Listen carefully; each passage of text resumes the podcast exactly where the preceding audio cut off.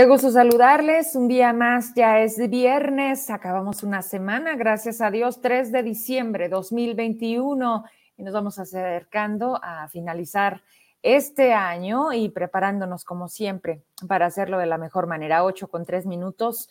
Y vámonos eh, de lleno con todo lo que traemos preparado para ustedes. Quiero antes de dar paso a la entrevista, con, eh, pues bueno, el tema que ayer dábamos un poquito de avance sobre esta forma de cobro de algunos despachos que están enviando a nuestros domicilios eh, documentos o, sí, oficios en donde de una forma agresiva, eh, vaya, buscan intimidar y crear con ello pues esta amenaza de un pronto pago, de lo contrario, bueno, tomar otra acción. Para eso invitamos a quienes de manera correcta deberán de orientarnos para que entonces sepamos qué hacer ante una situación así que pareciera en este tiempo, en este tiempo se presenta más. Extorsiones, fraudes, y es eh, parte de eh, un proceso en donde sabemos que a la gente le entregan el esfuerzo, el trabajo de todo un año a través de sus aguinaldos, y es ahí cuando también más atentos debemos de estar, cuando vayamos al cajero, cuando hagamos alguna transacción, en fin, de eso nos va a hablar el delegado de Conducef, Saúl Hurtado. Y bueno, quiero adelantarles que hace una hora aproximadamente y felicitar, porque la próxima semana va a estar aquí con nosotros hablando de este libro que no es de ahora, que llevó todo un proceso y que habla de un tema nada sencillo y que justo sucede la presentación del libro en la Feria Internacional de Guadalajara, la FIL, en este momento. Es Alfredo Valadez, trabaja en la Jornada Nacional, pero también para Proceso, y Proceso es quien le publica este libro que es La Guerra de Florencia. Ya pude platicar con él un poco y acompañados de un café. Vaya, vaya, es admirable, pues la valentía eh, de tratar eh, de investigar y de llegar para hacer posible a través de un libro compartir esto que ha sido siempre, pero esto que, como le decía, parece que en el peor momento se publica su libro. Tengo una fotografía, eh, estoy casi segura, a un costado está Arturo Burciaga, fresnillense, zacatecano, que eh, pues es historiador, que es también escritor y que entiendo, él habla de eh, manera resumida un poco de qué trata este libro. Subió a sus redes hace más o menos ese tiempo, unos 50 minutos, Alfredo, y es un video en donde se escucha un poco que se habla al respecto de su gran trabajo, que siempre, siempre es excelente, esas historias y tantas cosas que a veces no se deben de contar, pero que sin duda se viven y lo que representa hoy también estar en el periodismo en un país como es México y en un estado como Zacatecas. Bien, el abrazo, el aplauso y el reconocimiento a un gran amigo, a un gran colega, a un gran maestro, como lo es Alfredo Valadez. La próxima semana aquí lo saludamos. Vámonos a la entrevista entonces. Buenas noches a todas las personas que se van conectando. Gracias por acompañarme. Vamos cerrando entonces. Delegado 20, vamos a platicar. ¿Cómo estás? Qué gusto saludarte. Y voy leyendo mensajitos porque justo esto me lo dejaban ahorita, me decía Rosalinda, me dice, a jubilados los depositaron tres días de los diez meses que nos adeudan del retroactivo de incremento este 2021. Si usted se acuerda, cuando platicamos con el maestro Marcelino y los compañeros Carlos y Jorge Luis, me decían que precisamente no se había eh, cumplido, cubierto el pago de retroactivo de todo el año y me decían, pero pues ya prácticamente se nos fue todo el año. Y ahorita me dice Rosalinda Robles, que agradezco porque la veo de manera constante, si no es prácticamente diario, y gracias, gracias por seguirnos, me dice que les depositaron tres días, tres días de los, pues yo diría que ya prácticamente 12 meses, ¿no, Rosalinda? Que se adeudan del incremento 2021, a menos de que haya llegado algo o dos meses para, para hacer ese cálculo de, de la deuda. El punto es que pues les están pagando a cuentagotas. Ese fue otro comentario que me hicieron algunas personas que se vieron en la necesidad de decir, ¿sabes qué? Sí, acepto su recálculo. La verdad es que la situación me está, me está asfixiando y acepté, pero me dicen, ¿pero qué crees? O sea, nos quieren pagar en, en, en abonos. O sea, no sé, te corresponden 50 mil pesos Nada más que sabes que te los vamos a pagar en cinco emisiones, o sea, 10, 10, 10, 10. No, señores. Entonces, por donde le queramos ver, que si sí, que si te despiden, que si te liquidan, que si tú das las gracias, por, por ningún lado hoy están dando cumplimiento, sobre todo con esta parte económica que tanto, tanto está complicando los días de las personas, pero sobre todo de las personas jubiladas y pensionadas. Y no se vale. Entre otras cosas, en lo que logramos la comunicación con la entrevista, también vamos a retomar, despuesito de, de, Saúl, vamos a tener a Samuel, que nos falló su internet, que ahora me prometió que ya tiene muy buenos datos, porque se hizo acreedor a un premio internacional, ya es el tercero. Él es un empresario constructor, también de aquí de Zacatecas, que mayormente, y qué pena, le ha ido muy bien, pues en Monterrey, en Durango e incluso en otros países, pero aquí en Zacatecas nada más no, no se le da oportunidad o no es de los favorecidos, aún estando en campañas, ¿eh? Y de eso él me va a platicar. También, pues bueno, tenemos a mi querido Gerardo hasta Ciudad de México y traemos, ¿qué es lo que buscan para Andrés Manuel? ¿Ratificación o revocación? Y curiosamente se instala la mesa de las firmas en donde están vacunando a la gente. Y quien decide otorgar su firma, le piden su INE. No, no, no, no, no. Traemos no solo la foto, traemos el audio. Quiero agradecer enormemente cuando la gente se atreve porque no es, no es, no es una costumbre, no es tan sencillo salir en los medios, al frente de una cámara, entrevistar a una persona y decirlo con firmeza, no es tan sencillo. La práctica nos hace que así se vea. Pero Gerardo se atrevió y no saben cómo le agradezco. Vamos a hacerlo prácticamente en unos momentos más para que usted escuche que incluso la propia gente, la gente que, que se dice estar en esta búsqueda de que el mejor presidente de México no solamente le dure seis años el poder, cuando él ya a los tres años ya está despidiéndose, ya anda ahí papaloteando a Chainbaum porque es la suya, porque es la, la que más se acerca a usted lo que yo le diga y usted entonces así, así bonita. Entonces, aguas, porque esos son los representantes que están llevando la voz de ni ellos mismos tienen claro, ratificar o revocar, no es lo mismo.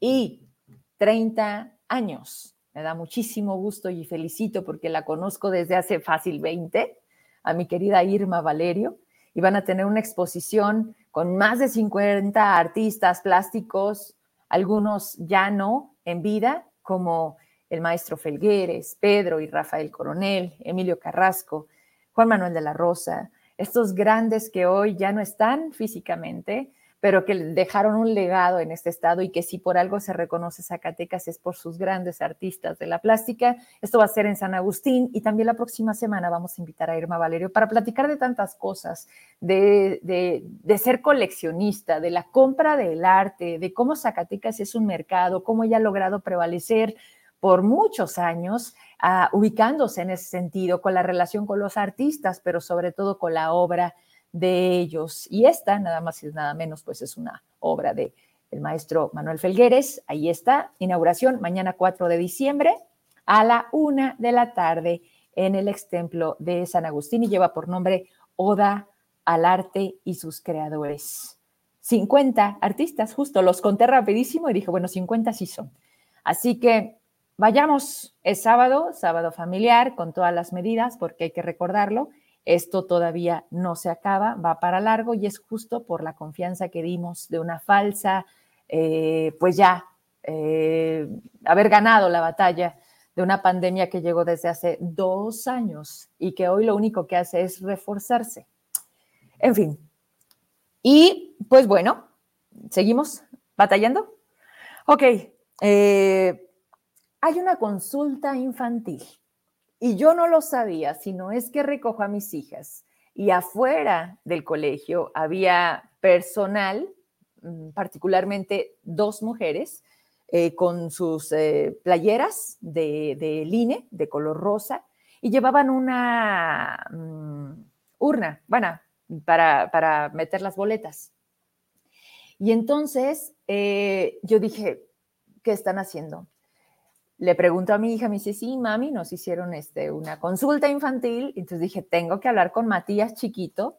Y siempre le agradezco muchísimo que nos toma la llamada, pero sobre todo que viene a platicar con nosotros. Y la próxima semana me va a decir, son tres procesos. En este momento ya se realizó en una edad, en una etapa infantil. ¿Me regresas a la completa la cámara? Y esto lo que hace es que Luego viene el conteo, o sea, las respuestas de los niños. Entonces vamos a platicar cómo la dinámica que se les pregunta, de qué edades fue este, este proceso y qué se va a hacer con, eh, pues con estas respuestas. O sea, qué papel juegan nuestros hijos entendiendo lo que es un acto de ciudadanía. Mis hijas me han acompañado a votar, por supuesto.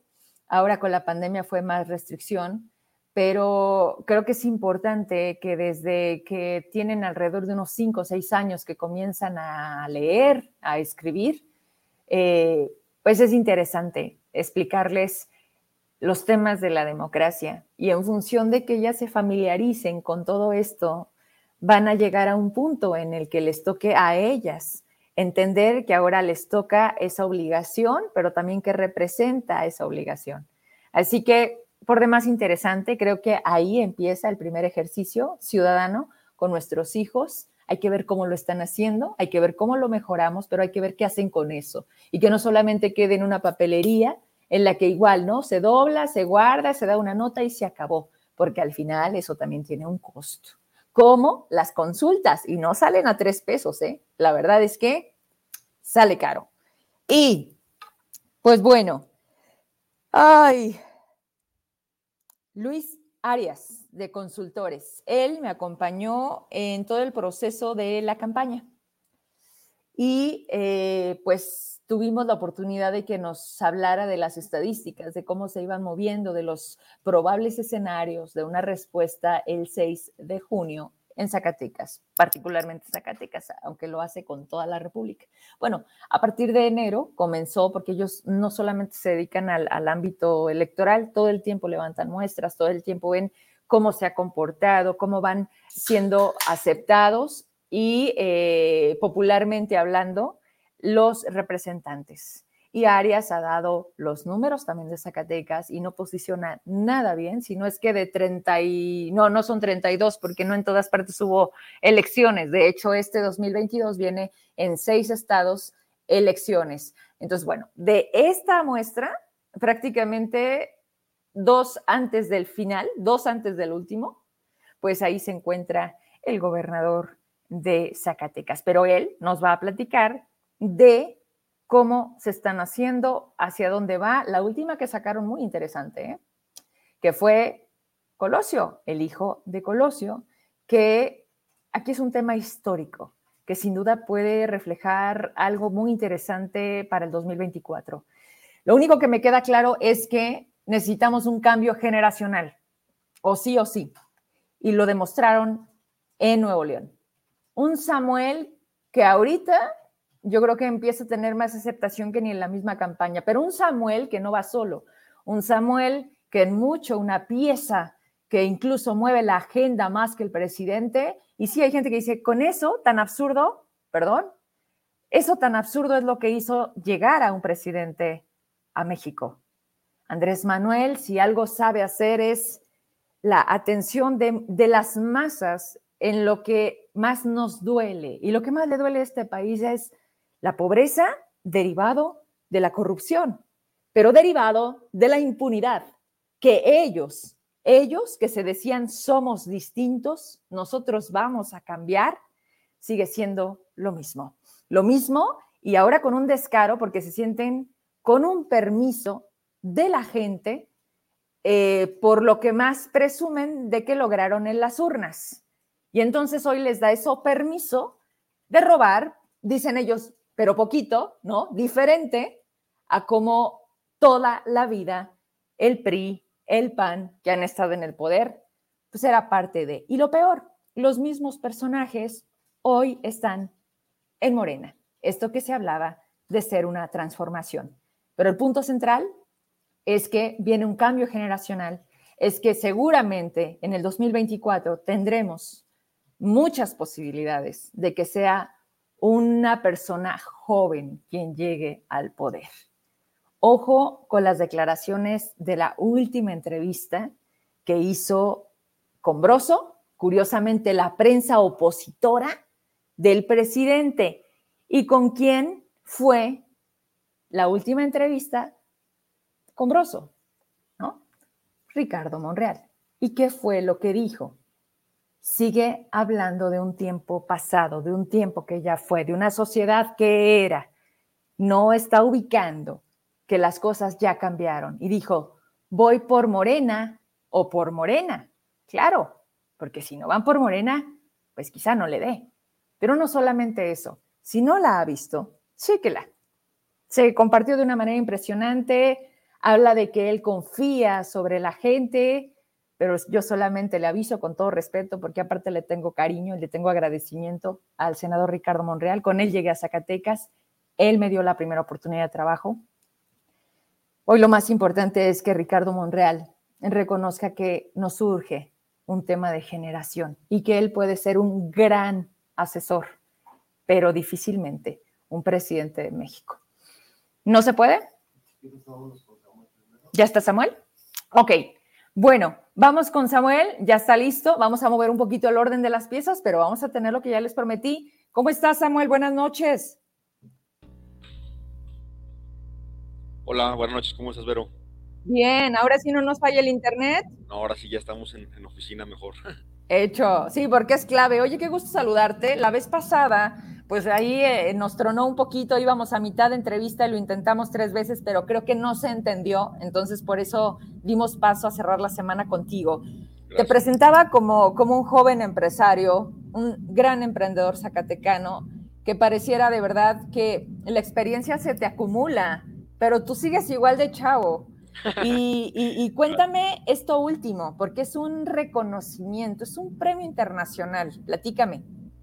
Pues sí, mira, eh, comentábamos la semana pasada, recibimos eh, un segundo premio dentro de Estados Unidos de América, de la IFI, que es la Industrial Fabric Association International, del tema de textiles para la construcción. Y eh, pues básicamente es el segundo premio que ganamos a nivel internacional compitiendo dentro de 270 empresas aproximadamente en el mundo y quedamos en la segunda empresa de siete de la sección que ganamos nosotros, eh, ahora sí que de las seleccionadas. Eh, la primera es una de Australia y la segunda de nosotros como mexicanos. ¡Wow! Oye, qué, qué, qué genial ponerte ese nivel, ¿no? Porque digo, Alemania, vaya, cuando ves, yo he estado checando las redes, eh, por supuesto, pues somos cuates en el Facebook, somos en la realidad y somos en el Facebook, pero sí te avientas unas naves impresionantes. Aquí lo más lamentable, Sam, es que pareciera que eso no se puede ver en Zacatecas. Y, y no sé hasta dónde sea inalcanzable porque, sin embargo, la obra sí se logra en Nuevo León, sí se logra en Durango. ¿Y qué es lo que está faltando para que Zacatecas le apueste a tener obras de calidad como las que tú haces? Mira, yo creo que todo es este, cuestiones de voluntad, cuestiones de, visión, eh, cuestiones de, análisis, de, ahora sí que asesoría. Eh, la verdad es que luego también este tipo de proyectos efectivamente no son tampoco baratos, no son, no son económicos. Eh, luego me, preguntaba por ahí algún amigo, dice, aquí en Zacatecas, ¿cómo puedes implementarlos? Digo, no, pues algo tan sencillo como tomos para escuelas, que eso sí se hacen cada año, por supuesto. Eh, puede buscar un modelo este, que se pueda adecuar perfectamente para escuelas. No vamos a traer a lo mejor una construcción monumental como la que hemos ganado de premios, que fue en Nuevo León, que hemos también puesto en, Durango. Eh, te comento que aunado a ello también recibimos de este mismo proyecto el tercer proyecto que te comentaba también de Bienal Nuevo León, dentro del todo el desarrollo del parque, que es el Parque Cloutier en Santiago García García de Nuevo León. Un segundo ya, se me un poquito la cámara. Listo. Ok.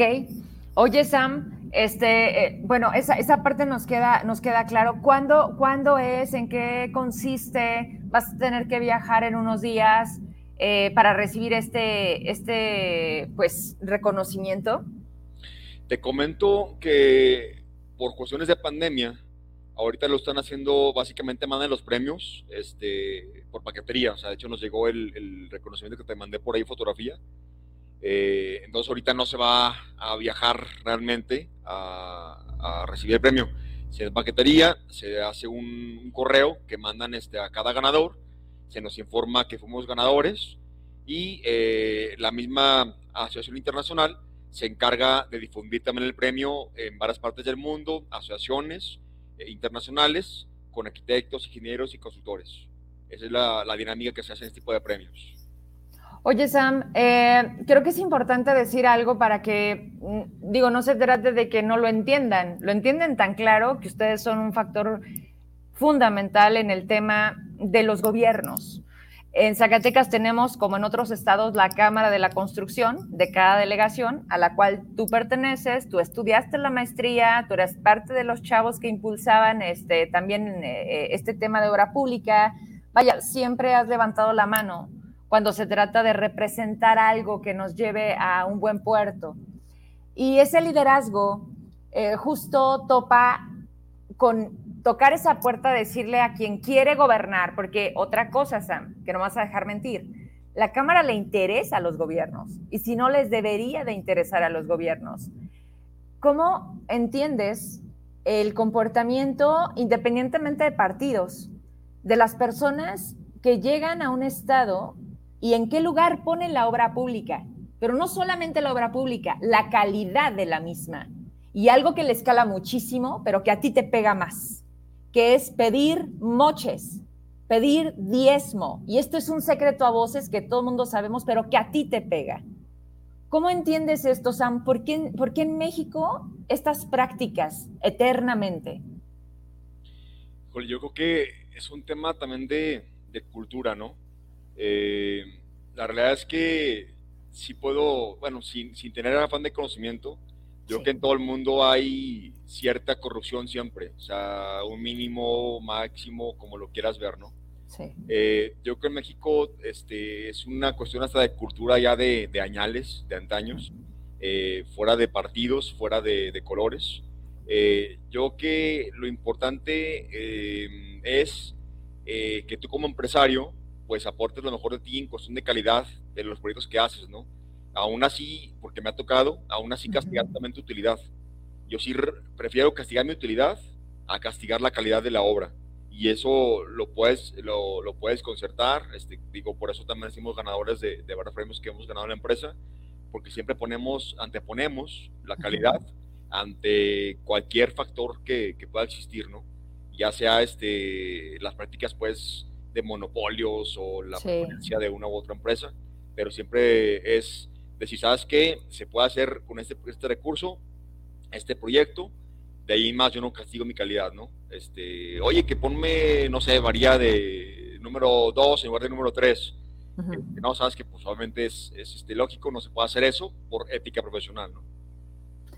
¿Qué le pides a este gobierno que prácticamente va iniciando? Yo que este gobierno pues solamente tiene meses, eh, yo veo, eh, ahora sí que esperemos, tenemos esperanza que, que vaya avanzando bien, eh, que haya voluntad, que yo creo que así va a ser, eh, sobre todo que tengan la apertura de nuevas ideas eh, en la parte pues de nuevos proyectos que se pueden implementar en Zacatecas.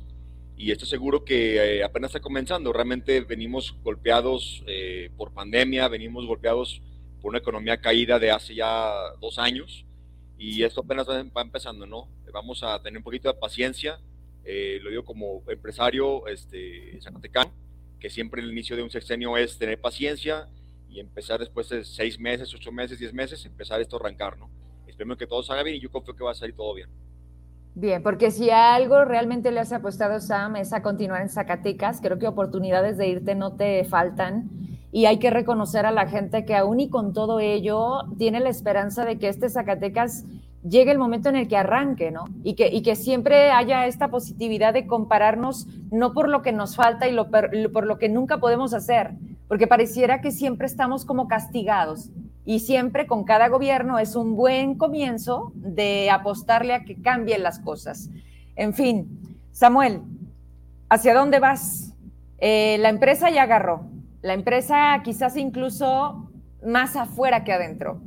Pero en esta visión que tú tienes muy clara, eh, hacia dónde vas, qué buscas, y cuál es el sentido. Y bien importante, Sam, no estás solo. ¿Cuántas personas hacen eco? Pues para empezar, este, mis padres siempre me están empujando, tú los conoces, eh, desde que empezaron la, la, otra empresa pues, de eventos, Garloon, que ahora también es parte del corporativo, ahora la absorbió Eco también. Este, la realidad es que mis padres son los que siempre confían en mí. Eh, mis colaboradores, colaboradores que son los arquitectos, ingenieros, eh, todos los operativos, entregan ahora sí que el sudor en cada proyecto. La verdad es que los, los contagio con ese ánimo de hacer las cosas lo más perfectas posibles, ¿no? Este, y luego enfatizo mucho la, gran diferencia que existe entre lo que nosotros hacemos, que se llama arquitectura textil, eh, es manejo de, como lo dice, de textiles para hacer obras de techumbres, fachadas, etcétera. Luego, de repente, hay los famosos loneros que hacen las lonas para carpas de renta de eventos, etcétera. Yo a mis trabajadores operativos siempre los inspiro con decirles, no somos loneros, somos eh, arquitectos, ingenieros y consultores textiles, es muy diferente. El tema pues de los acabados que ponemos en cada uno de los proyectos es muy diferente. Digo, la misma asociación cuando premia este tipo de, de proyectos, pues ve cada, cada detalle que, que, ponemos en cada proyecto minúsculo, ¿no? Y tratamos que sea lo mejor y lo más perfecto posible. Claro que nos cuesta muchísimo, o sea, son retos grandísimos, porque en este proyecto que ganamos el premio, incluso había a veces hasta cinco o seis grúas a la par más de 50, 60 personas trabajando a la par dentro de la misma plancha del skate park, eh, lo cual es riesgoso, o sea, tienes que tener una logística tremenda para, para, manejar el personal, eh, trabajo de alturas, mis chavos andan trabajando a veces hasta 20, 30, 40 metros de altura, entonces la verdad es que sí, son retos muy interesantes, yo cuando me recibí la, la noticia ahora con segundo premio y luego nos llega el tercer premio, y estamos en espera de un cuarto, que es en Europa también, que lo inscribimos también en el proyecto por ahí uno de mis profesores de la maestría de Alemania nos invitó para inscribir nuestros proyectos también a, una asociación también europea. Entonces, la verdad, estamos muy contentos porque eh, tú me preguntabas hacia dónde va ECO. Bueno, tenemos la intención que para empezar, pues seamos una empresa con presencia nacional, por supuesto, eh, que lo estamos teniendo. en Latinoamérica, que tengo varios alumnos y exalumnos eh, desde Chile, Guatemala, Costa Rica, Perú. Tengo alumnos también de España, tengo exalumnos también de Texas y eso nos va dando esa apertura de poder ir abriéndonos mercado en varias partes del mundo. Qué genial, se sume la panza. Yo imagino a ti cuando te llega un correito donde te dice congratulations, ¿no? Y tú así de yay, otro. Oye, Samuel, qué padre. Me da mucho gusto que nos dejemos de ver, pero que cuando nos veamos es para presumirme que, que sigues creciendo. Y sabes que la admiración y sobre todo el cariño desde la familia, porque yo creo que ha sido el pilar que te dice, Samuel, sí, y muchas veces a lo mejor tú has dicho, ya no, ya no, Zacatecas no, no se vale, no se puede, le tienes que poner, no te lo agradecen, porque aparte hay que decirlo, Sam, no lo agradecen y ustedes han estado ahí, ahí, ahí.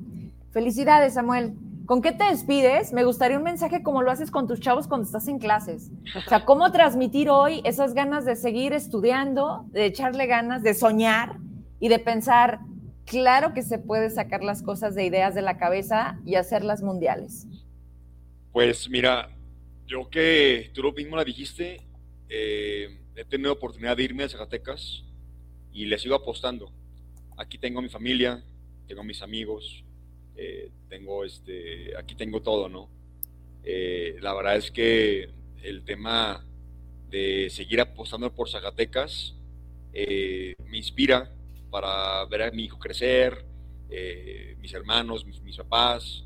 Eh, la verdad es que cada granito de, arena que, colocamos es para también desarrollo de familias zacatecanas, que también pues de una manera eh, le apostamos a ello, ¿no? A generar empleos. Nos pegó terrible la pandemia, por supuesto. Venimos queriendo salir adelante. cuando llega este premio, pues obviamente fue justamente en, en esa, ese declive en el que muchas veces he pensado tirar la toalla, que digo, ya, ya basta, vámonos. Eh, he mandado currículums, no te voy a decir que no, he mandado currículums a veces hasta para pedir trabajo porque digo, híjole, ya este, no puedo más. Y luego de repente ya voy a tirar la toalla y luego llega, por ejemplo, el premio, digo, sí. no, vale la pena otra vez. Este, yo nada más mensaje para todos los eh, emprendedores, apuesten por sus ideas, luchan por sus sueños, eh, vale la pena cuando ves materializado tus sueños, la verdad es que vale la pena todo, ¿no? Yo sí quiero enfatizar que como todo en Zacatecas ha habido oportunidades, claro, ha habido oportunidades. A, mi señora madre en su momento hace años, le tocaron oportunidades muy buenas dentro de algunos, algún sexenio, eh, yo espero ahora en este sexenio también nos toque también ahí que nos den oportunidades también de colaborar, de que nos dejen implementar nuestras ideas, este, y no nada más localmente, lo vuelvo a repetir, nacionalmente tenemos la, la oportunidad, tenemos la capacidad y podemos eh, competir contra cualquier empresa eh, nacional, este, internacional incluso, ¿sale? Entonces yo Samuel. este, como siempre te agradezco muchísimo el impulsarme también, siempre ves una noticia y me impulsas y darla a conocer y pues estamos muy contentos nuevamente de darlo a, conocer, a difundir esto y ojalá podamos aportar ese granito de arena para el desarrollo de Zacatecas. Al contrario, Sam, mira, mientras platicábamos el cierre de la entrevista, estaba compartiéndole al público parte del proyecto. Mira nada más de qué tamaño es y cómo se ven estas obras. Son las que vemos siempre como fuera del propio México. Y tú las estás haciendo. Discúlpame, a lo mejor, y ya sé que no eres ni, ni, asustadizo, ni no es que no te la sepas, pero eres un chingón. dime, dime qué es eso, esa que tengo ahorita aquí al frente. Esa imagen es una perspectiva, es la cubierta justamente del Parque Cloutier, del skate park. Eh, me comentaba hace poco un amigo que es skateboard eh, profesional, que fue a un torneo en este skate park, justamente se, creo que se inauguró con un torneo y dice que es la, la mejor pista de skatepark eh, de todo México e incluso está catalogada también como Latinoamérica. Eh, por supuesto que las pistas de las rampas las hizo un colega que nos contrató a nosotros, este, una empresa, y a nosotros nos, nos mm, contrataron toda la, cubierta que se ve por ahí como unas tipo mantarrayas, como unos arcos. Como araña, ¿no? Se ve padrísimo. Nos inspiramos en mantarrayas, en, en lo que son los cerros ahí de, de Monterrey y nos inspiramos en, una flor que se ve así de planta. Toda la parte conceptual es imaginación básicamente, eh, todo un conjunto de, elementos para hacer lo más armónico posible esta cubierta del skatepark. Samuel, o sea, al cliente lo que pida, o sea, imagínate, no llego y te digo, güey, quiero el hombre araña en una carpa y dices, va, se arma. ¡Qué retos! O sea, es como darle identidad, no es, no es simplemente una obra, Oye, ¿te acuerdas la carrilla cuando iba los arquitectos y los ingenieros? O sea, siempre se han traído de carrilla. Ahora, y, entendemos por qué, porque ustedes son todos lindos, detallistas, todo bonito. Y dejaste súper trabajo allá. Pues te comento, este, yo soy ingeniero civil, pero me orillo más como arquitecto. Incluso la maestría de Alemania salí como ingeniero arquitecto. Entonces, es cuando entendí la, la gran fusión que hace un ingeniero arquitecto, ¿no? La verdad es que yo hago un trabajo este, de suma importancia y una fusión padrísima con los arquitectos cuando hacemos tipo de obras. Luego de repente yo soy incluso caprichoso, ¿no? Yo quiero poner algo súper loco y luego este, digo, híjole, para calcularlo, ¿no? Porque también soy parte calculista. Entonces este proyecto lo calculamos este, varios ingenieros, eh, también yo incluido, y luego toda la forma conceptual, este, no, pues muévela aquí, muévela allá, aquí no se puede poner esa columna porque hay cables de alta tensión, no, pues quítalo, claro. de esta forma. Entonces, adaptar completamente todo y no hay ninguna cubierta igual a esta que acabas de ver. Es realmente única y lo inspiramos completamente todo se ve acá para ahora sí que adaptarlo al 100% al, al parque. Te despido con una condición. Regálame una foto donde tengas a todo ese monstruo de, grúas, de gente haciendo magia y construyendo pues lo que hace a México, ¿no? Y Samuel, no te pierdas tanto, o sea, no, no solamente pídeme entrevista o, de, o yo te invito para que me platiques cuando tengas premios, de repente danos una clasecita, de repente dinos cómo vas, dinos si logras obras con el gobierno de Zacatecas. Yo quisiera noticias en donde me digas, ¿qué crees, Vero? Vamos a hacer una super obra para Zacatecas y la voy a hacer yo. Espero que así sea, Samuel. Dios que así va a ser, vas a ver que sí. Foto, pues la tienes, ¿verdad? Seguro. Déjame ver por aquí, déjame buscar mi álbum. Igual y la hacemos antes de terminar el noti y con esa me despido. Por ahorita te mando abrazo. Gracias. Órale. Te gusto, ahorita la mando y te la, la subes por ahí, ¿vale? Hecho, Sam. Órale. Gracias. Bye. bye. Pues Samuel Carrillo, ahora sí se logró la entrevista porque la vez que traemos ahí cosas pendientes. Él es arquitecto, ingeniero, calculista, tremendo, inquieto y aquí en Zacatecas. Ojalá de verdad que sí suceda lo que, lo que estábamos terminando la entrevista. Ya está ahora sí, Saúl. ¿Cómo está, delegado? Buenas noches. Venga, se vamos a platicar. ¿Qué tal? Buenas noches. Muchas gracias por la oportunidad. Al contrario, Saúl, ya tenemos ratito que no nos saludábamos eh, y la verdad es que, pues mira, nada es casualidad. Creo que este momento, diciembre, cuando se da el cierre del año, el movimiento económico con la llegada de aguinaldos, hay que poner como las alertas. Y ayer yo te mandaba un mensaje con unas hojas que están enviando particularmente de una institución bancaria, en la manera en cómo estaban haciendo un cobro que a veces ni siquiera tienen la certeza de que sea la persona que está viviendo al lugar en donde tú estás haciendo entrega, ¿no? Y me gustaría que tú nos dijeras qué se hace y en qué momento debemos acudir a la Conducef y qué puede hacer la Conducef. Sí, muchas gracias. Bueno, sí, efectivamente, eh, en diciembre se incrementa el, número de acciones de cobro eh, para las diferentes personas, las que deben las que por error ya les está llegando el cobro, pero ya pagaron. Y en, algunos casos, como tú comentabas, este, hay gestiones de cobro sin ser el usuario. Pero son unas cartas muy intimidatorias, muy amenazantes, agresivas, que lo que buscan es presionar a la persona para que se pueda pagar. Sin embargo, estas prácticas no deben ser. Eh, hay un código que debe establecer la, que deben establecer todos los despachos para aplicar una cobranza que debe ser decente, moderada y sobre todo respetuosa. Lo que sucede es que ellos que utilizan precisamente eh, la forma agresiva, amenazante, porque de esa manera la persona que si no se, si no llega, a, busca una orientación, pues va y les da dinero, que es lo que ellos quieren, obtener un, el ingreso de un recurso. Sin embargo, eh, estos despachos sí están sujetos a una situación legal muy importante. La Conducef tiene un, un registro de, de, despachos de cobranza, se llama Redeco.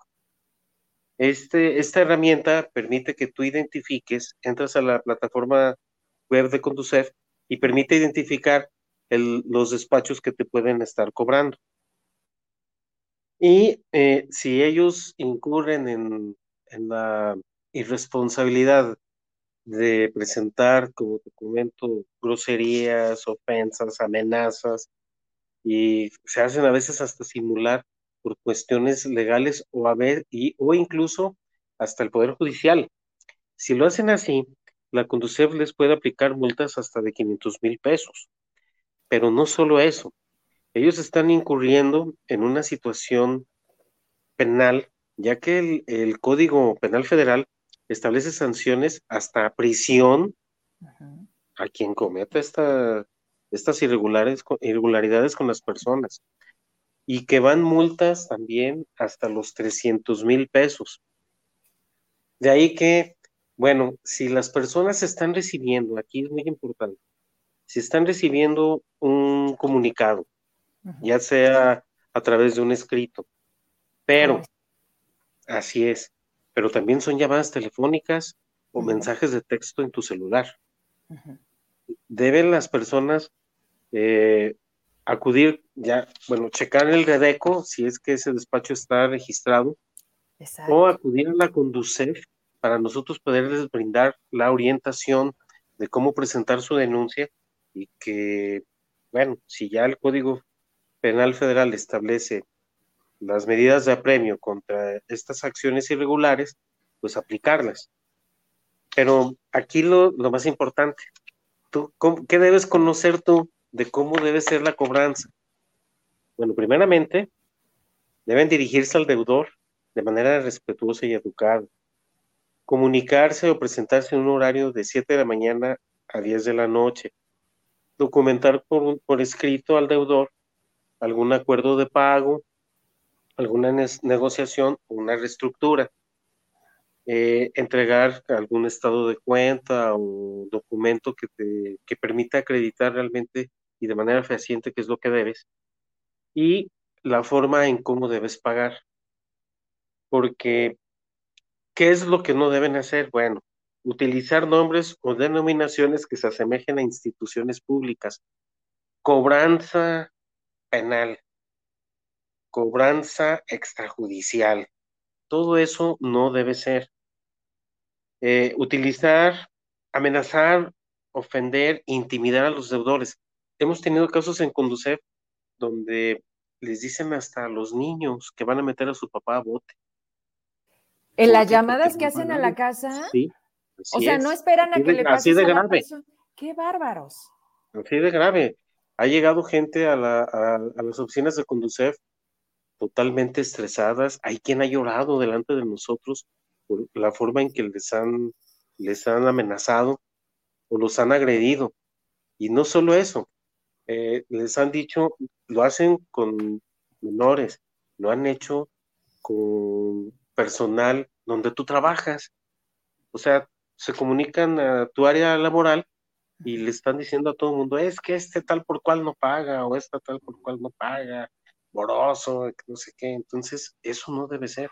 Entonces, hay que tener muy en cuenta quiénes son para poder aplicar las acciones legales que correspondan. Y eh, ellos establecen como una especie de lista negra que apareces ahí. Se han dado casos, pero la verdad que que ponen hasta, han pegado fotos de personas deudoras en algunos postes.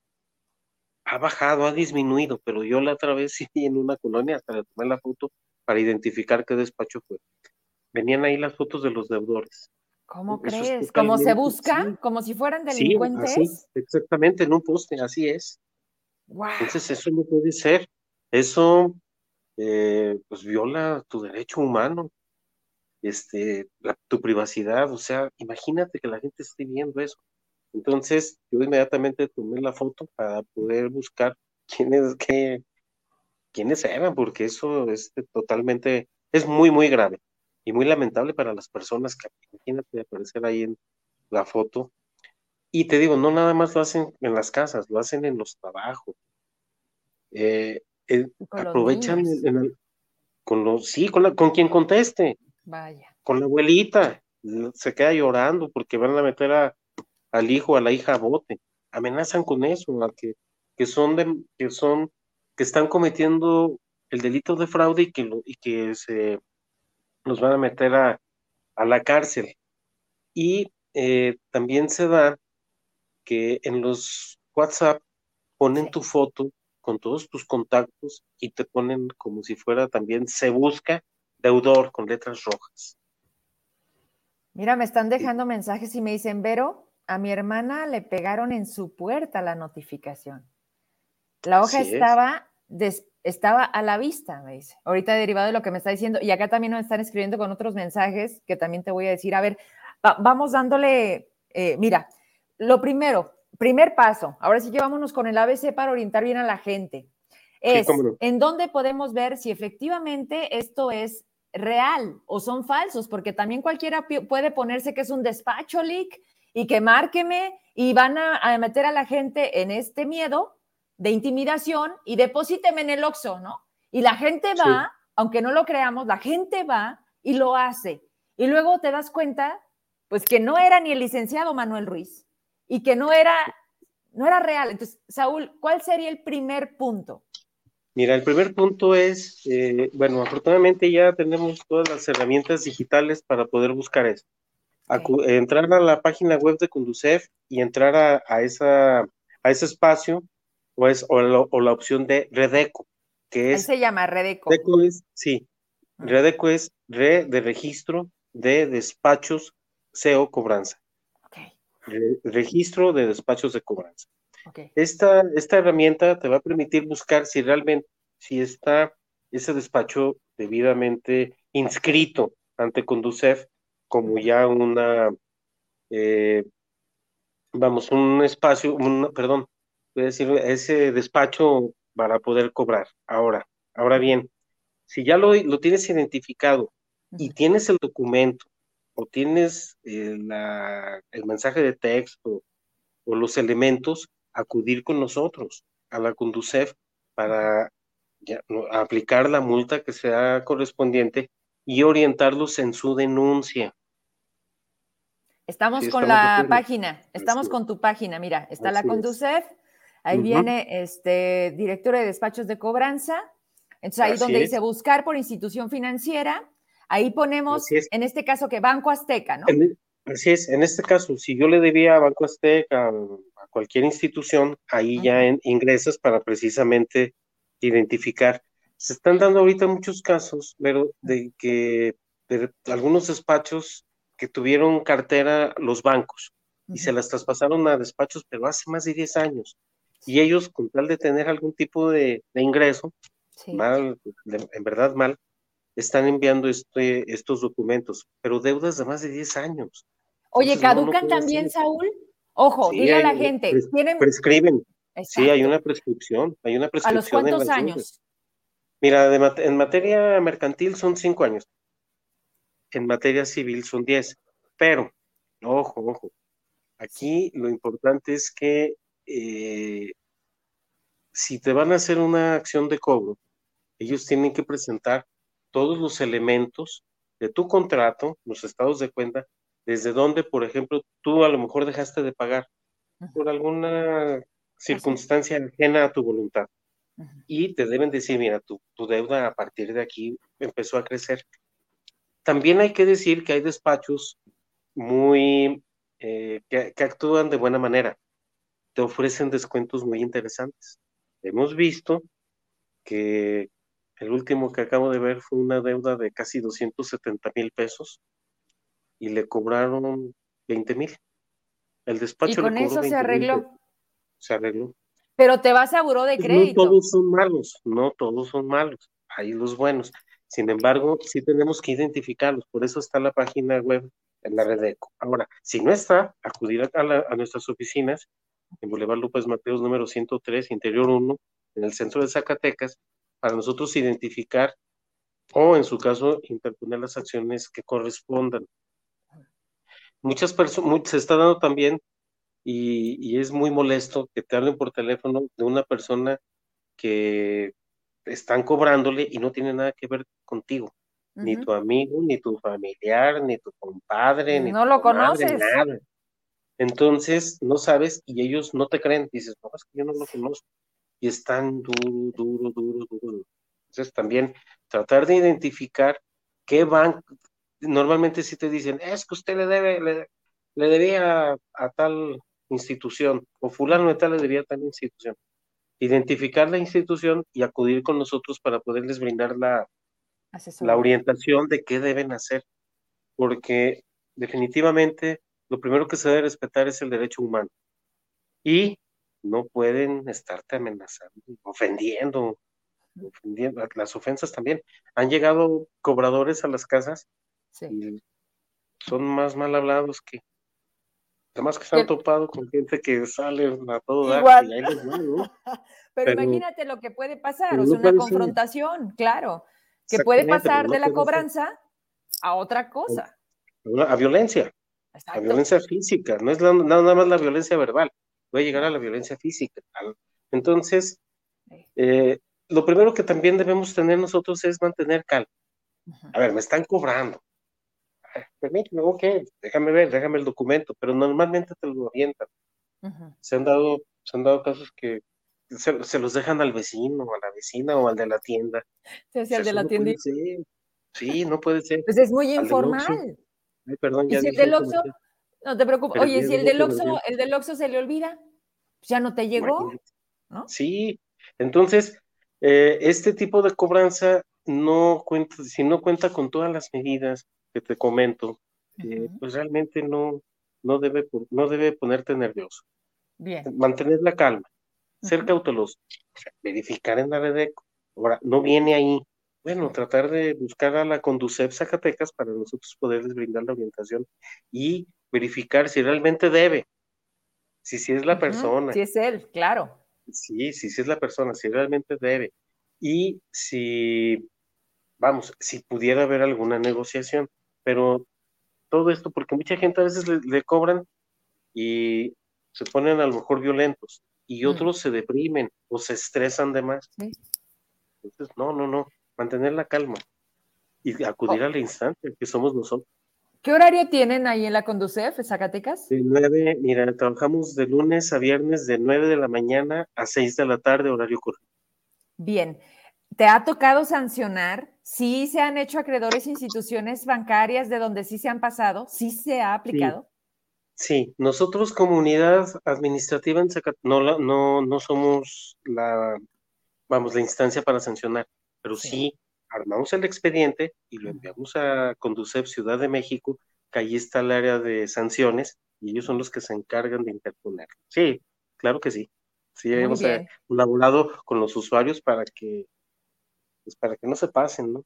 Oye, me encanta tu sonrisa porque es parte de tu trabajo cuando hacemos que las instituciones funcionen y hay un par de mensajes que son para ti en donde la ciudadanía se expresa como un servicio y una atención de primera. Yo tuve que hacer uso de un recurso y lo constato y te lo agradezco porque siempre has sido así, atento, respetuoso, pero sobre todo tienes esta manera de guiar y yo creo que hoy como nunca necesitamos una sociedad que sepa qué hacer. ¿Con qué mensaje te despides? Un exhorto a la ciudadanía. Sí, muchas gracias. Bueno, como les estamos hablando de, cobranza, pues que mantengan la calma, chequen si está realmente ese despacho registrado o inscrito en Conducef. Si no lo está, bueno, acudir con nosotros y que cuiden su aguinaldo también, que vale la pena ese ingreso que tenemos extra, que lo cuidemos. ¿Por qué? Porque en enero tenemos muchos gastos que que el predial, que la inflación móvil y una inflación un poquito elevada, entonces vale la pena que lo cuidemos para que tengamos un inicio de año de la mejor manera. Vía telefónica, un teléfono que nos puedas disponer. Sí, como no, es el 492-92-437-71 y mi correo electrónico es hurtado minúsculas arroba conducef .gov.de.gobierno.mx. Te agradezco muchísimo.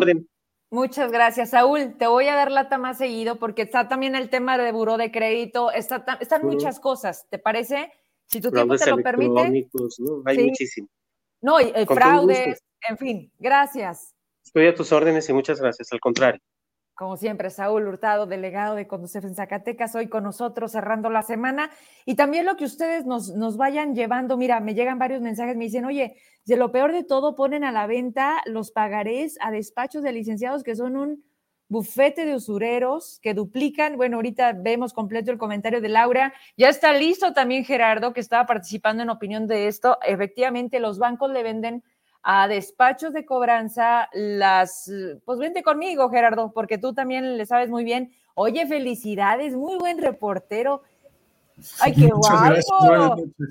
Te estás desquitando, ¿verdad? O sea, hace ocho días no traías este filtros y ahorita te, ¿a dónde vas? No, no, este, está haciendo un frío que entonces hasta, hasta tengo que usar ya la bufanda y todo. ¿A cuántos grados andan allá en Ciudad de México? Pues, andamos amaneciendo como a 7, ¿no? Mm. Y, este, y ahorita yo creo que estamos a menos de 10 un poquito, ¿no? Oye, ¿no conoces el frío de Zacatecas, ah? Sí, por supuesto, pero estamos acostumbrados a esta zona, ¿no? Oye, Gerardo, qué gusto verte, te ves muy bien. Muchas gracias. Y de verdad te agradezco porque eso que hiciste la mañana tarde, que, que nos enviabas, eh, qué interesante, ¿eh? Porque esta confusión de qué estás haciendo y para qué lo estás haciendo creo que es fundamental, si no, no estamos entendiendo nada. Y quiero que estemos juntos para presentar, pues, esto que te diste el tiempo de acercarte. Ahora sí que vamos a escucharlo y luego regresamos y me platicas, ¿va? Con todo gusto. Para Verónica Trujillo, agencia de noticias, eh, tenemos aquí a unas personas recolectando firmas para la revocación o ratificación del presidente Andrés Manuel López Obrador. La primera pregunta que queremos hacer nada más es, ¿es revocación o ratificación? Es ratificación, ¿no? No sé, dígame usted. Es ratificación. ¿Ratificación o revocación? No, es ratificación. Ok. ¿Cuál es el objeto de recolectar las firmas? Que se apruebe la consulta. Que se apruebe la consulta. Ok. ¿Y por qué en el centro de vacunación? Pues que para nosotros es más accesible haga- encontrar aquí a las personas porque traen sus cines, vienen a hacer algún trámite y es más fácil que en sus domicilios. ¿Necesitan el INE para poder hacer la firma? Mm, pues prácticamente para que se haga válido esto, sí. De acuerdo, muchas gracias. Muchas gracias. Oye, mi Gerardo, te responde con otra pregunta, ¿no? Como cuando Sí. dices, oye, esto, sí, ¿no? No, pues dígame usted, ¿no? Pues sí, ¿no? Oye, pero me llama la atención que en la misma, me- eh, nos pones la foto, Emma, bueno, si se puede, en la misma cartulina pone la duda, o sea, lo ponen como pregunta, ratificación o revocación. ¿Cómo? Pues ni ellos saben, ¿no? Este, claro. es decir, quedó claro que ni ellos saben, pero justamente el, el mensaje que están dando es firma para ratificar que siga siendo presidente, cuando justamente la consulta es para todo lo contrario, ¿no? Entonces, ahí está la duda y, y yo creo que eh, desde, su, desde el punto de vista de ellos, y, y creo que hasta veo cierta hone- honestidad en su, en su, Sí, en su- a la hora de escribir porque no lo saben. Entonces es ratificación o revocación, ¿no? Entonces no accedieron a, que fuera video, ¿no? Este, tampoco Pero estuvo muy bien así. no accedieron a que fuera a, decir sus nombres, Ujú. pero este, incluso eh, pues, les dije que iban a hacer nada más una o dos preguntas y al final pues, pude ver el tema de las credenciales y el tema de por qué estaban en el centro de vacunación, pero pues sucedió, yo llevé a mi hijo a vacunar y, este, y pues estaban por toda la fila, pasando con todas las personas, con los formatos para poder llenarlos y, y- y que quisieran la firma y aparte había, estaba ese puesto, ¿no? Este, invitando a la gente a, a- a pasar. ¿no? Oye, Gerardo, nada más les faltó poquito decirles que la vacuna que le estaban poniendo era gracias al presidente, ¿no? Por supu- Sí, sí, sí, solo faltaba eso, ¿no? Pero pues al final está esa situación. Ahora, el municipio acá de Tlanepantla, pues ya no es este, more- de Morena, ¿no?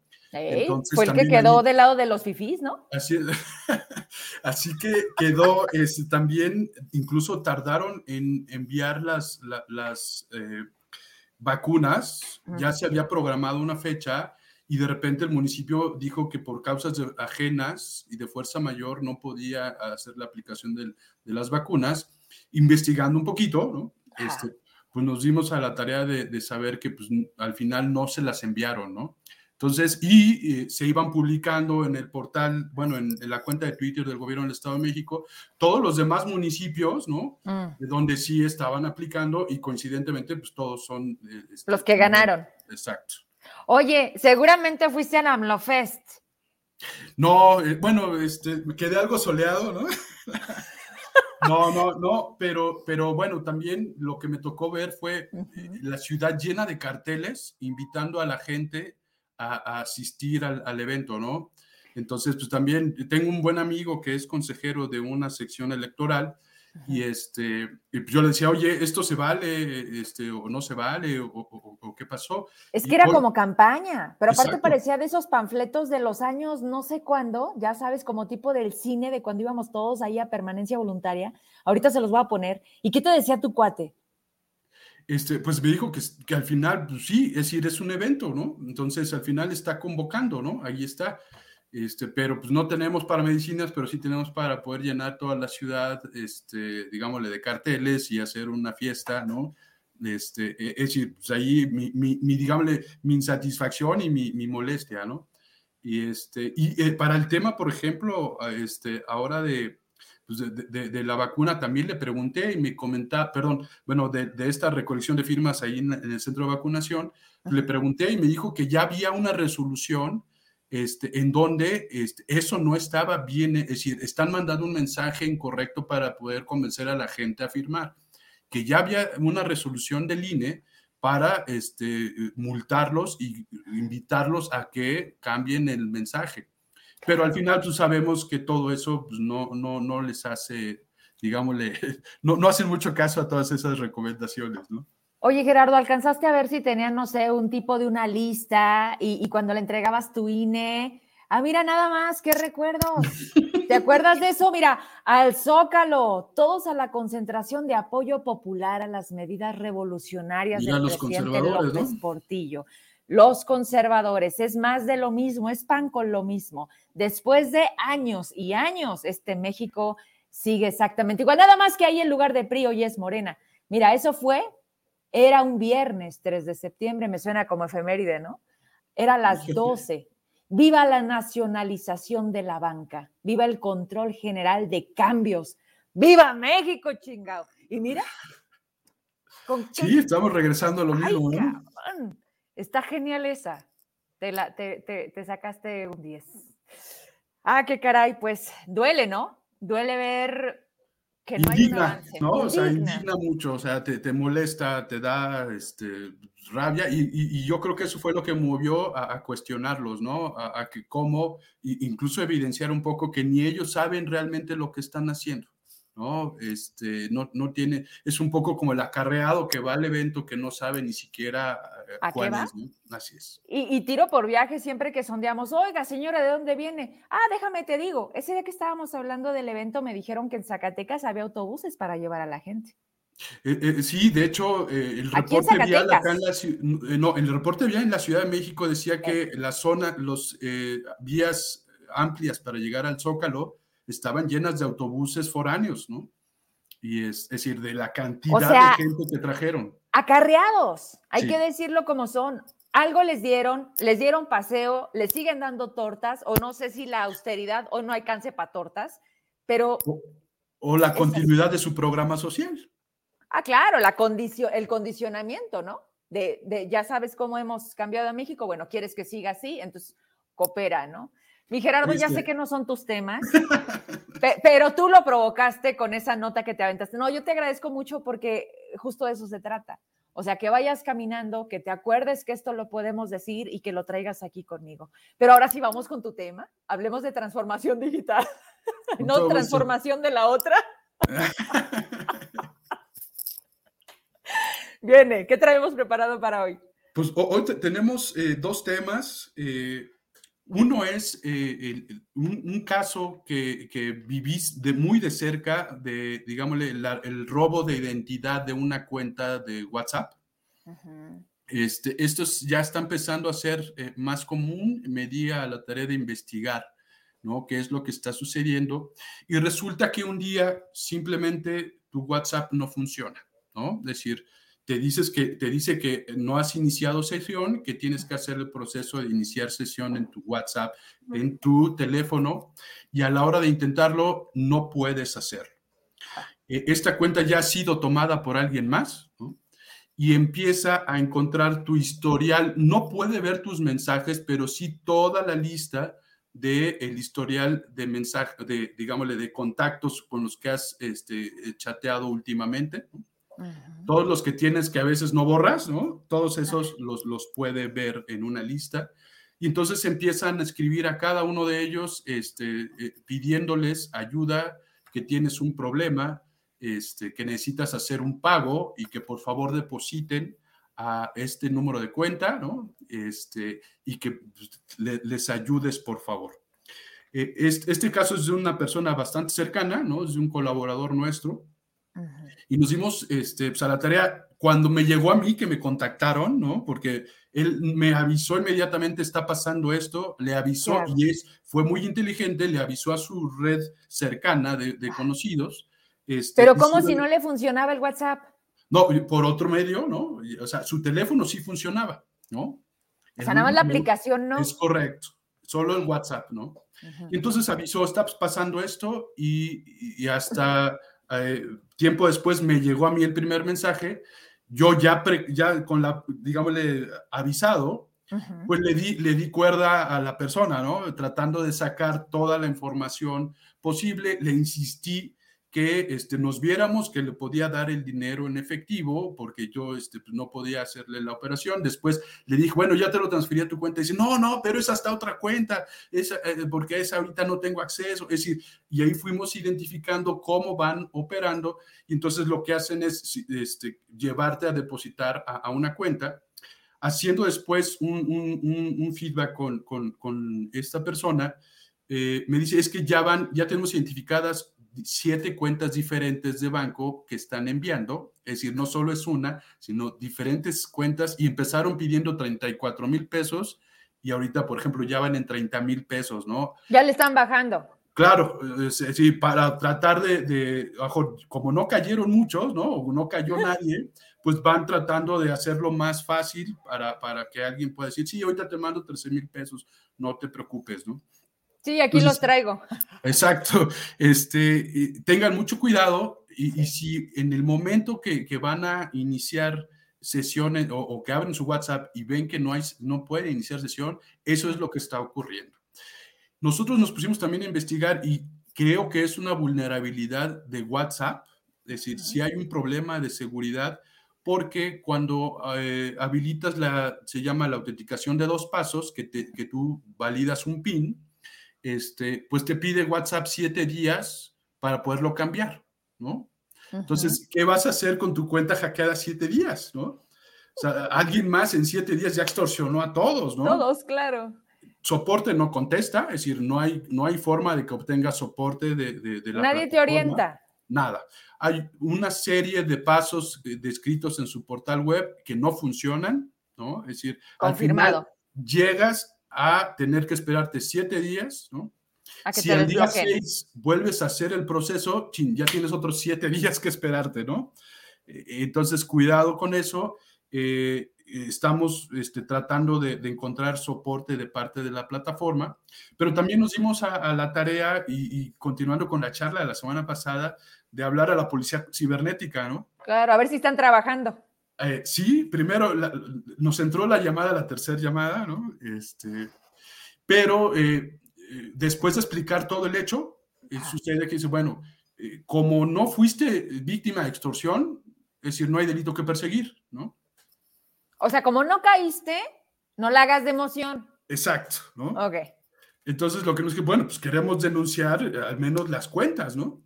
Claro, para que a otras personas no les pase. Así es. Entonces, eh, lo que nos ofrecieron fue tomar nota de, de, los números de cuenta para que las puedan eh, recopilar en la base de datos y poder tenerlas identificadas y cruzar la información para ver si están en algún proceso, este, digámoslo, judicial, ¿no? Pero lo minimizaron, Gera.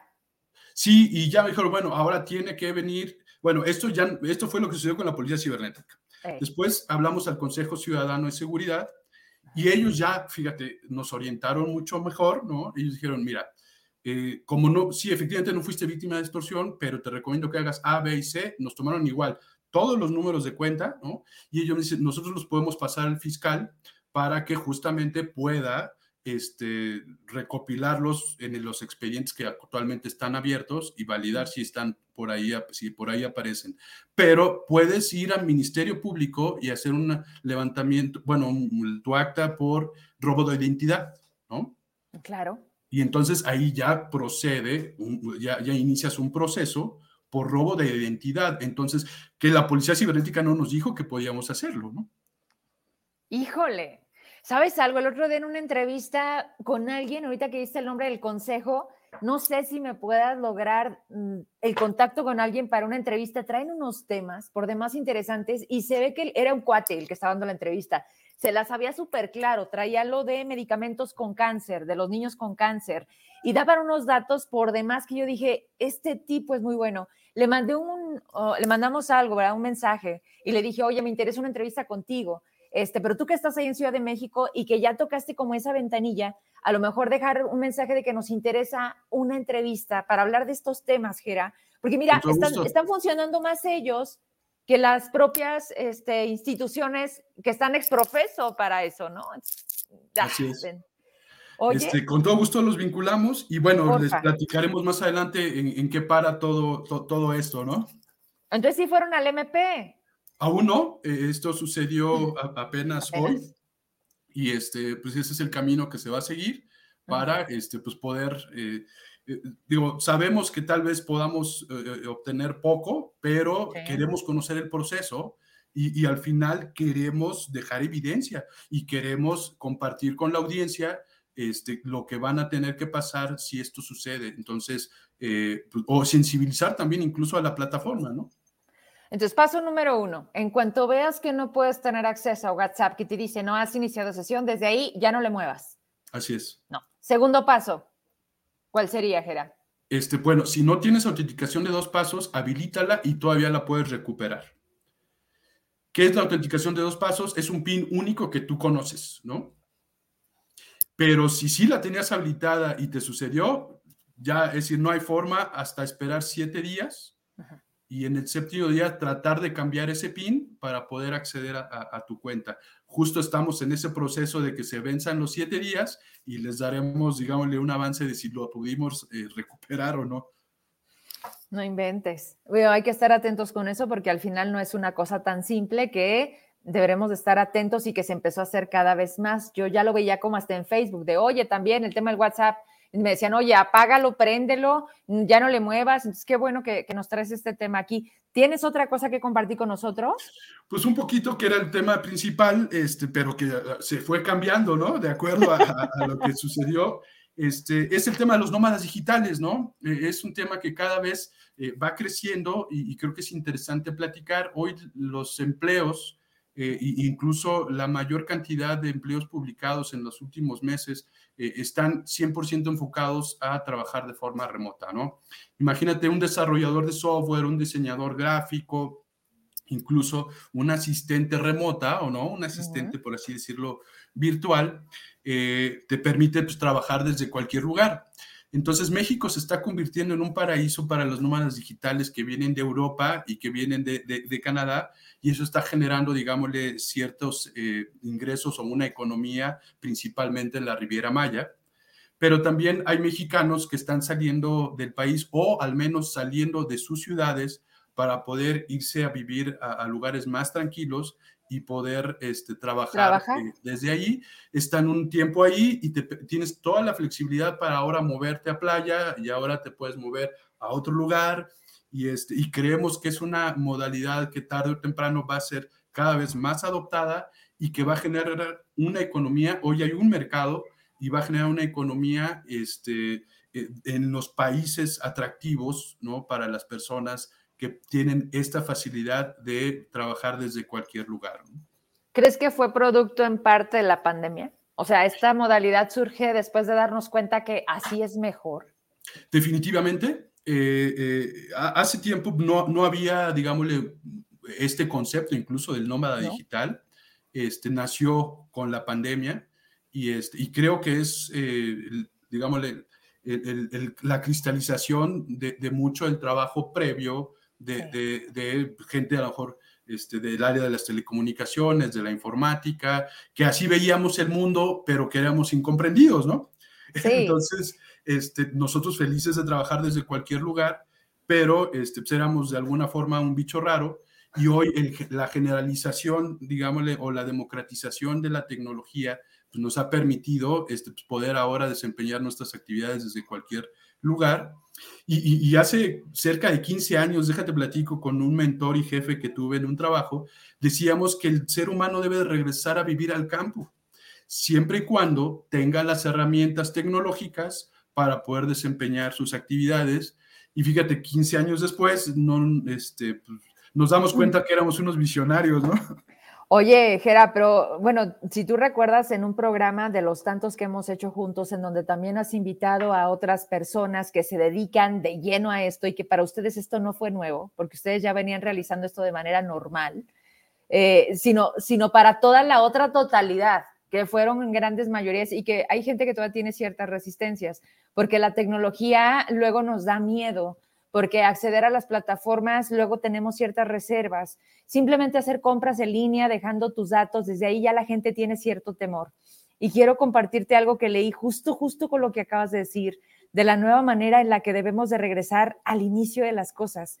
Y lo compartía porque creo que se va a volver como, como en el, vaya, como, como en una bandera social, que lo entendemos así o vamos a seguir mal, y es derivado de una pandemia que no termina, que hoy pues tiene otro nombre, ¿no?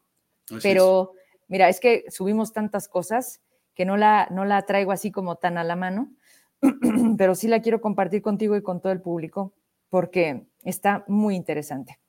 y habla de un, así dice, es de Pablo Servich, dice, la única manera de sobrevivir a este siglo será la ayuda mutua, pero es un científico francés, autor de Colapsología, Colapsología, dice, eh, presume que antes del 2030 se producirá un hundimiento social que obligará a despedirse de la confianza en el, progreso la historia de este artículo viene eh, en su vida, su vida, su familia y cómo decide salirse de una ciudad e irse al campo para que sus hijos tuvieran este contacto con la naturaleza.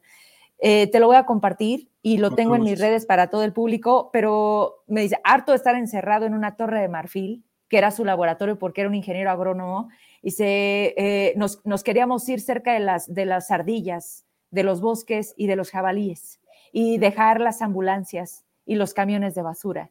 Eh, oye, los de México que son de eh, fierro viejo, ¿no? Bien característico. Entonces, cuando lo oí me encantó y ahorita que te escucho a ti, no hay coincidencias, Gerardo. Creo que todo, todo es cíclico en esta vida. Ahorita este cartel que puso Emanuel, con la manera en como Andrés Manuel llamaba al Zócalo y en el tiempo de, de Portillo hacer lo mismo, dices, Dios, esto es la vida, ¿no? Sí, sí, creo que tenemos que entrar en una etapa de, reaprender, ¿no? Y de reiniciar, ¿no? Entonces, este, yo creo que el, irnos al, campo puede ser una excelente alternativa para poder desahogar, digámosle, la congestión de las, de las ciudades también, ¿no? Hace falta, pobre. Oye, pues qué gusto saludarte, Gerardo. ¿Traes alguna recomendación para cerrar fin de semana? Traemos dos hablando y, que se me ocurrió a partir del evento que tuve de, este, esta consulta, ¿no? ¿De la este, revocación o la ratificación? De la revocación. Oye, revocación, ¿no? Sí, creo. O ratificación. Oye, pero revocación es para quitar. Claro. Ratificación es para volver a decir, ¿no? Exacto. Entonces, así los están confundiendo, pero bueno. Entonces, justo, justo por ese tema se me ocurrió recomendarles un episodio en Netflix, en, perdón, en Netflix hay una serie que se llama La mente en pocas palabras.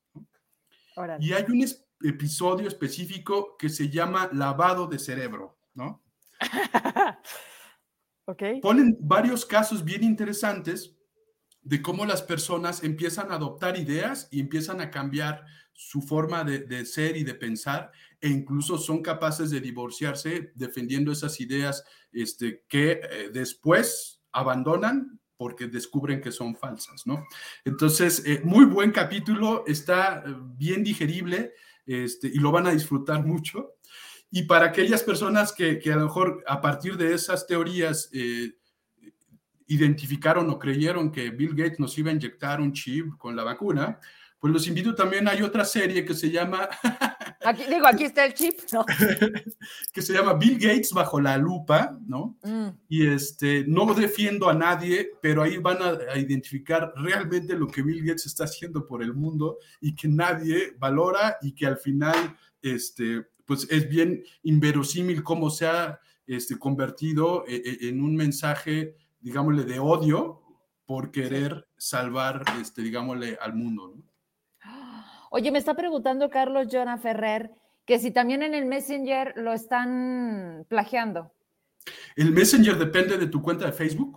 Ah, entonces, exacto, si, si, tu cuenta de Facebook se la robaron, este, tienen control del Messenger también, es correcto. Ah, caray. Bueno, pues atentos porque la verdad es que esto cada vez va más para acá y para sorprendernos y demás. Qué gusto me da verte, Gerardo. Gracias por tu, por todo por hoy no nada más por tu colaboración, también por tus notas y por dejarnos más confundidos con si es o ratificación. Pero gracias, Gerardo.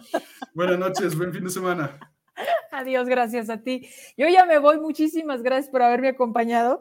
Tengo un par de, comentarios, me pones este, algunos que, que puedas seleccionar con comentarios de todo el contenido de este noticiero y con eso prácticamente nos despedimos. Dice Miguel Ruiz.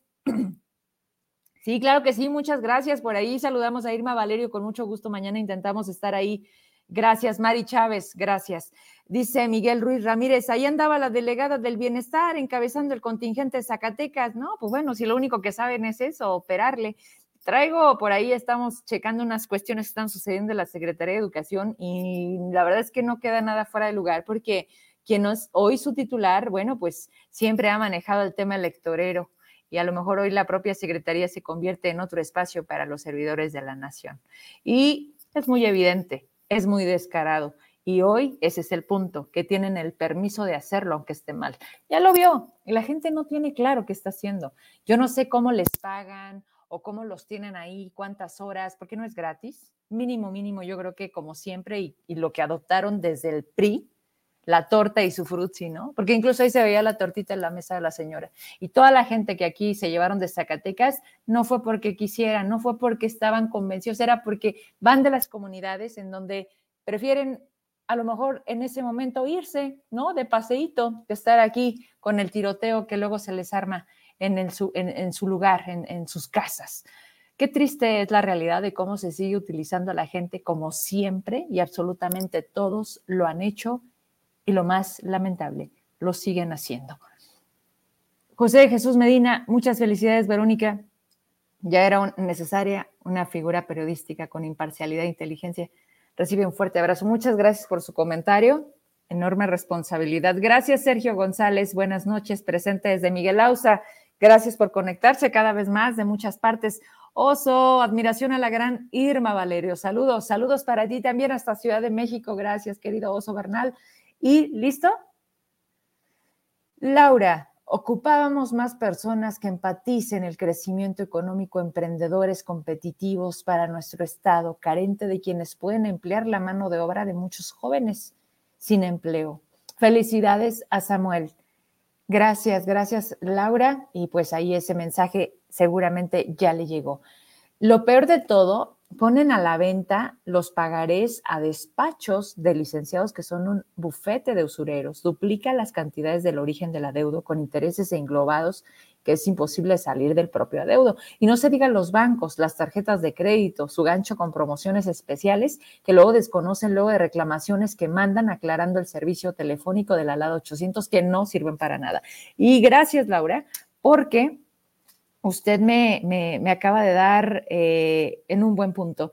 Carlos, ¿lo, eh, lo, exhibimos? Bueno, mi querido Carlos López, jubilado, me dice, pregunta cómo les fue a Rada y a los jubilados hoy. Salió el titular del ISTESAC, Nachito, y le dice al abogado Rada, a ver, dígame en qué parte, en qué artículo dice lo de la lesividad, que no se supone que lo debe tener claro. Y le dice Rada, ese es su trabajo, hágalo. Lo va a venir a platicar el abogado y por supuesto que lo van a platicar los jubilados, pero así es como andan las autoridades. Hoy se sienten ofendidos porque la gente no se está dejando. Hoy resulta que quieren que les hagamos la chamba. No, Nachito, usted y todos los demás por algo eligieron estar en un puesto. Ahora, pues póngase a leer o póngase a checarle, pero pues hay que tener como que otra forma, ¿no? Otra, otra manera de, de, ponerse de acuerdo. Primero, con la voluntad de querer arreglar el problema, no de salir y decirle a un abogado, a ver, dime dónde. Vaya formas de esta nueva gobernanza. Y ahí les va. Tengo una denuncia muy buena. El pasado, la pasada semana estaba escuchando a Pancho Esparza y estaba Lulú Martínez, que es parte del equipo de Julio César Chávez, y eh, hablando de estímulos, del 100% sobre adeudos del predial. No, no, no, no, no nos confundamos. No es que no vaya a pagar. O sea, los intereses que se han generado por el no pago se iban a quitar en su totalidad, ¿sí o no? Y nada más ibas a pagar, pues obviamente, la, la cantidad como lo que se debe, pues, sin intereses. Y me escribe una persona y me dice, Quisiera si pudieras comentar el cobro que salió nuevamente en el pago del predial en Guadalupe. Según la ley de ingresos, los faculta de multa más multa por 10 mil pesos por año. Prometieron con publicidad engañosa la tesorera que sería 100% de descuento, pero ahora lo suben más para que quede con el entero.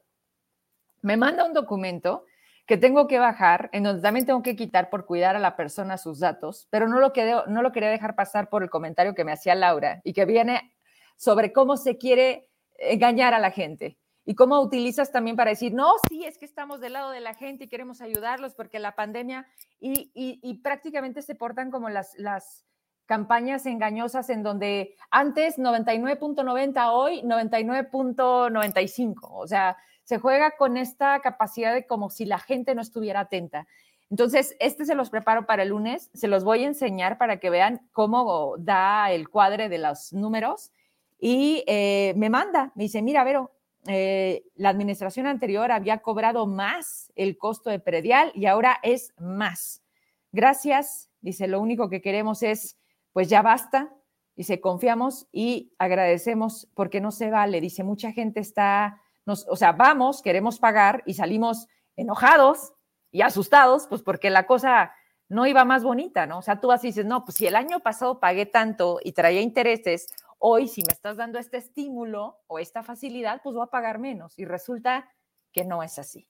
Entonces, pues muchas gracias. Yo me despido de ustedes. Que descansen, que tengan un excelente fin de semana. El próximo lunes es programa con mis compañeros, colegas, con estos incómodos que nos dicen, gracias, gracias por esto que hoy hemos creado juntos. Y yo me despido de ustedes y ya, ya agarrando la semana, pues ya iremos platicando, ¿no? Por lo pronto, aquí hoy, a ustedes siempre gracias por acompañarme todos los días a las 8 de la noche. Adiós.